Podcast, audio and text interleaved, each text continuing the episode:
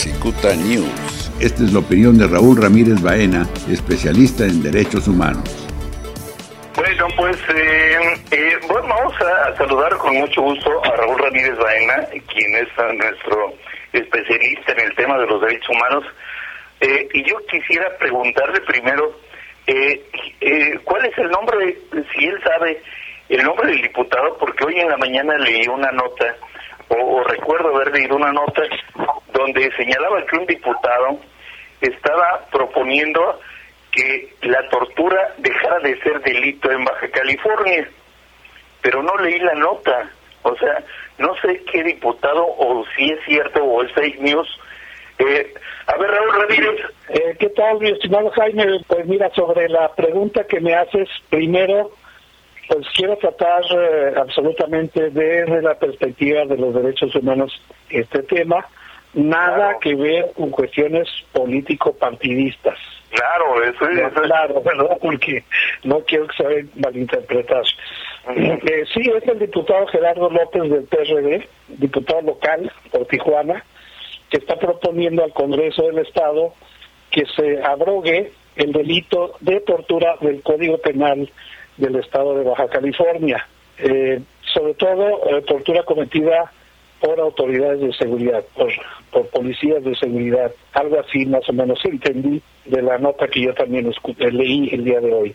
Y es muy oportuno comentar sobre esto, porque evidentemente está en este momento consignado ante dos juzgados de lo penal del Poder Judicial Local de Baja California, el teniente coronel Julián Leizaola y el capitán Gustavo Huerta, dos expedientes diferentes de tortura, de muchos que hay, sí, que finalmente fueron consignados en favor de las víctimas, sí, porque las víctimas ahí están, existen. Esto de abrogarlo, yo creo que el propio diputado, quiero pensar que el diputado Gerardo López sabe que, que esto es algo casi imposible.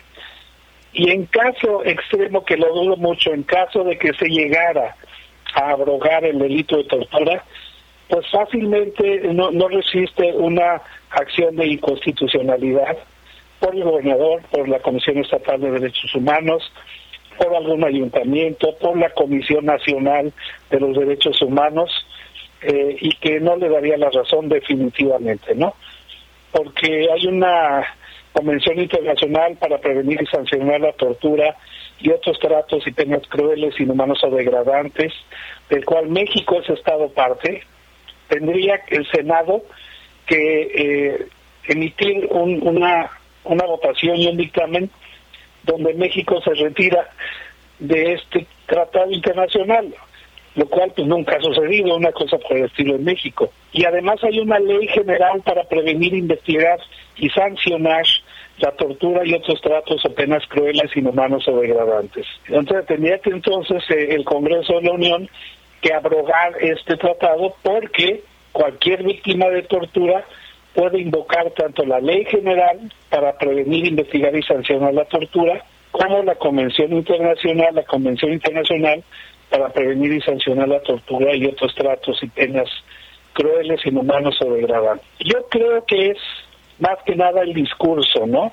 Para legitimar, justificar de alguna manera eh, la protesta, la politización contra el caso, la consignación del teniente coronel Julián Leizaola, que está dado a la fuga, y el capitán Gustavo Huerta, que ya está eh, bajo medidas cautelares en prisión preventiva. Yo pienso que es eso, ¿no? Y lo que más me preocupa, eh, Jaime Fernando, es que este tipo de discurso eh, permee en, en, la conciencia de ciudadanas y ciudadanos de Baja California en que pudieran estar de acuerdo en legitimar la tortura como método de investigación o de castigo, ¿sí? Que incluso cuando se acredita que es un delito por parte de autoridades o de particulares de quien sea, que es sistemático y generalizado, como lo fue en Baja California en, años pasados, eso se puede elevar a crimen de lesa humanidad materia de la Corte Penal Internacional. Entre paréntesis, eh, la Comisión Ciudadana de Derechos Humanos del Noroeste la Federación Internacional de Derechos Humanos y la Comisión Mexicana de Defensa y Promoción de Derechos Humanos eh, interpusimos una ah, denuncia ante la Corte Penal Internacional de la Haya hace aproximadamente cinco años, que está pendiente de resolución, de, definición si se hace eh, la investigación preliminar, ¿sí? por la tortura cometida en Baja California en aquella época. Estoy hablando del 2008 al 2012, ¿sí? Entraron más de 30 casos de tortura, entre ellos el teniente coronel Julián Leizaola eh, y Gustavo Huerta, y cometidos también por el ejército mexicano, principalmente en Tijuana, pero también abarca Mexicali, San Felipe y Ensenada, sobre todo. Está documentado. Eh, yo, yo reconozco tu interés eh, por destacar el tema de los derechos humanos, pero yo voy a referirme, eh, si me permites, a un asunto de tipo político y asumo mi responsabilidad porque lo voy a decir yo. En el caso del diputado Gerardo López, que es del PRD, bueno, me da la impresión de que quieren librar a Julián Leizaola Pérez sobre quien pesa una orden de aprehensión, ya lo comentaste tú, por el delito de tortura, bueno, eh, quieren el PRD y el PAN que sea su abanderado, es decir, su candidato para la alcaldía de Tijuana durante los comicios del año próximo. Entonces, desde la máxima tribuna legislativa del Estado, el señor Gerardo López quiere abrogar, abrogar el delito de tortura. Pero yo te pregunto, porque sé que tú eres abogado y yo no soy abogado, eh, eh, Raúl, dime una cosa, ¿la ley podría hacerse retroactiva? O sea, eh, quiero decir, se puede abrogar el delito de tortura en el Código Penal de Baja California y darle la facilidad a Julián Leizaola Pérez, o sea, un delito que cometió con anterioridad a la modificación de la ley, pues yo entiendo que no es válido, que no es retroactivo, que la ley no es retroactiva o, o, estoy mal, eh, Raúl. Mira, yo pienso que no, no, no puede en este caso ser retroactiva. No, no puede ser retroactiva, sobre todo porque ya está consignado a los juzgados penales, de lo penal, ¿sí? Es decir, esa consignación ya no se puede echar para atrás. Entonces no puede ser retroactiva, y en caso dado de que quisieran hacer valer la retroactividad, pues se invoca la ley general y la Convención Internacional contra la Tortura.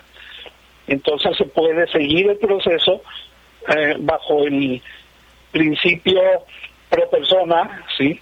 el principio de interpretación conforme eh, y pensando en las víctimas de tortura, no en el, en el indiciado, ¿sí? no en los consignados. Hay que pensar en las víctimas de tortura. El beneficio de la ley es para las víctimas, no para los presuntos torturadores. Oye, Raúl, aquí lo voy a detener un poco porque tú le, le, diste en su momento puntual seguimiento al eh, tema especialmente de un policía municipal que se llama José Luis Hernández Galvez. Eh, este, este policía, a quien no conozco personalmente, eh, eh, tuvo la valentía de denunciar ante los organismos defensores de derechos humanos y ante las autoridades correspondientes eh, el y la opinión pública también. Eh, esto, esto desde mi punto de vista es importante por lo que tú comentas. O sea, en caso de que se modificara la ley, tendría que tener, pues no sé, tendría que ser muy muy justa y no me parece que que, que haya ese tipo de justicias, porque eh, eh, el hecho de que este muchacho sea inocente y, y sea eh, torturado como presunto delincuente, pues yo no lo puedo entender, pues, porque si es inocente ya fue torturado, pues. este bueno eh, claro él él eh, ya ya incluso sufrió un proceso penal. De hecho todas las víctimas de tortura verdad de aquella época no hay uno solo que se haya quedado a purgar una sentencia. En todos los asuntos el poder judicial federal en distinto año en distinto juzgado en distintas ciudades acreditó que no había pruebas suficientes, que había contradicciones, que había eh, irregularidades y sobre todo se acreditó la tortura, la cual está prohibida por el artículo 22 constitucional en México. Prohibida, ¿eh?